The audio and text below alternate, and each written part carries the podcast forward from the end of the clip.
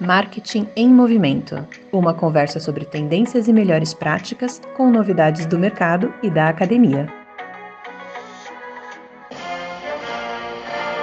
Na Gringolândia.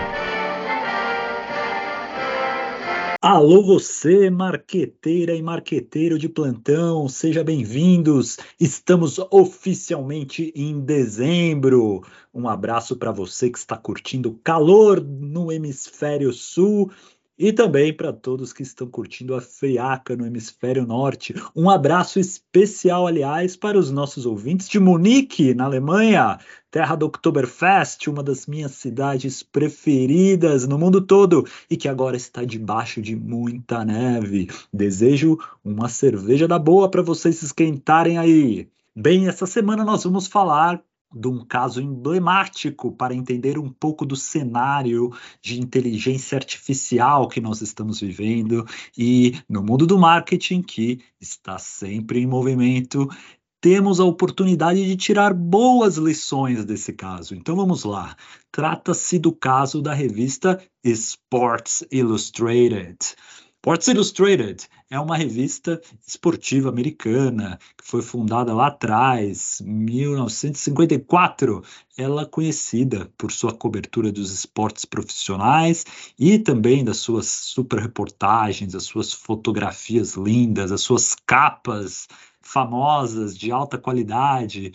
Pois bem, a revista hoje é mais forte com certeza no mundo online, o seu site, enfim, mas ela caiu na boca do povo essa semana. Tudo porque no site da revista você pode encontrar artigos escritos por autores como o Drill Artist, que tem uma biografia ali, com uma fotinho dele, falando que ele é uma pessoa que passou grande parte da sua vida ao ar livre. Né? E também tem outras autoras lá, uma autora chamada Sora Tanaka, que na descrição é falada aqui como uma guru fitness que adora experimentar comidas e bebidas diferentes. Olha que beleza, também tem uma fotinho dela. Pois bem, foi descoberto que esses, entre outros autores, simplesmente não existem. Quer dizer, não existem, pelo menos no mundo físico, são perfis falsos criados por inteligência artificial, AI, só vou falar AI que é mais fácil, quem deu furo sobre essa história foi o site Futurism, que encontrou as fotos dos autores que tinha no perfil deles à venda num site que é feito para isso. Ele gera imagens de perfis falsos criados por AI.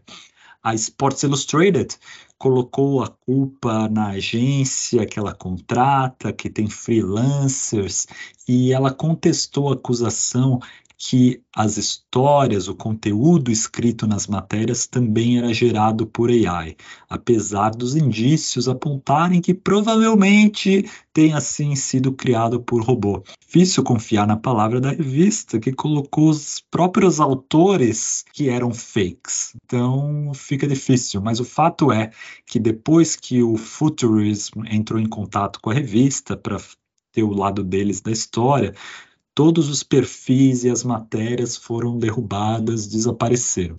Não é a primeira vez que isso acontece, mas não vai ser a última, porque existem empresas que nasceram para vender conteúdo criado por inteligência artificial. E quando eu falo conteúdo, eu não falo só de texto, imagens, mas até perfis de pessoas, como se fossem reais, personalidades. E as implicações disso para o mundo do marketing são gigantes. A gente vai falar ainda muito sobre isso. A começar pelo lado jurídico da coisa, né?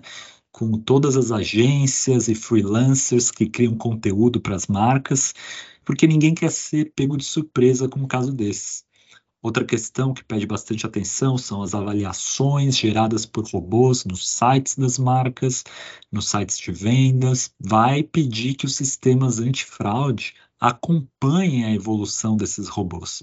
Eu quero ressaltar que, na minha opinião profissional, não tem nada de errado em você usar AI para criar conteúdo. Pelo contrário, é o futuro, a gente tem que abraçar e AI pode ser um aliado poderoso para a criatividade humana. Mas o X da questão é, em primeiro lugar, a transparência e a boa-fé. É preciso que fique claro para as pessoas a origem do conteúdo que elas estão consumindo. Quando uma empresa tenta disfarçar o perfil de um jornalista, que na verdade não existe, aí que está o problema. Parte do novo pacote de regulação que o governo Biden lançou recentemente para a AI aborda justamente isso: a transparência para o consumidor quando algo foi criado por AI. Um exemplo interessante são os robôs de chat que a Meta, ou Facebook, lançou recentemente. Você pode adicionar, por exemplo, Tom Brady no WhatsApp ou a Paris Hilton, bater um papo com eles. A foto é deles, tem traços de personalidade deles mas o nome é de uma persona, um personagem, então é uma forma aí de empurrar os limites entre o que vem de uma pessoa real e o que vem de um robô na percepção do consumidor. O segundo X da questão é o contexto. O presidente Barack Obama deu recentemente uma entrevista sobre AI para o podcast Decoder do The Verge, que foi um papo muito legal. E ele disse uma coisa que faz todo sentido as pessoas provavelmente não vão se importar muito se AI fizer algo sensacional para mostrar que uma calça jeans é muito boa para você. Agora, se for um conteúdo sobre debate político, por exemplo, aí o uso de robôs pode jogar contra a democracia. Eu acredito nisso. Esse é o momento em que cada marca tem que discutir e implementar com clareza os princípios que vão orientar quais são os cenários para a gente encantar os clientes e quais são aqueles cenários que demandam cuidados especiais. Enfim, muito obrigado pela audiência e por hoje é isso. Até a próxima!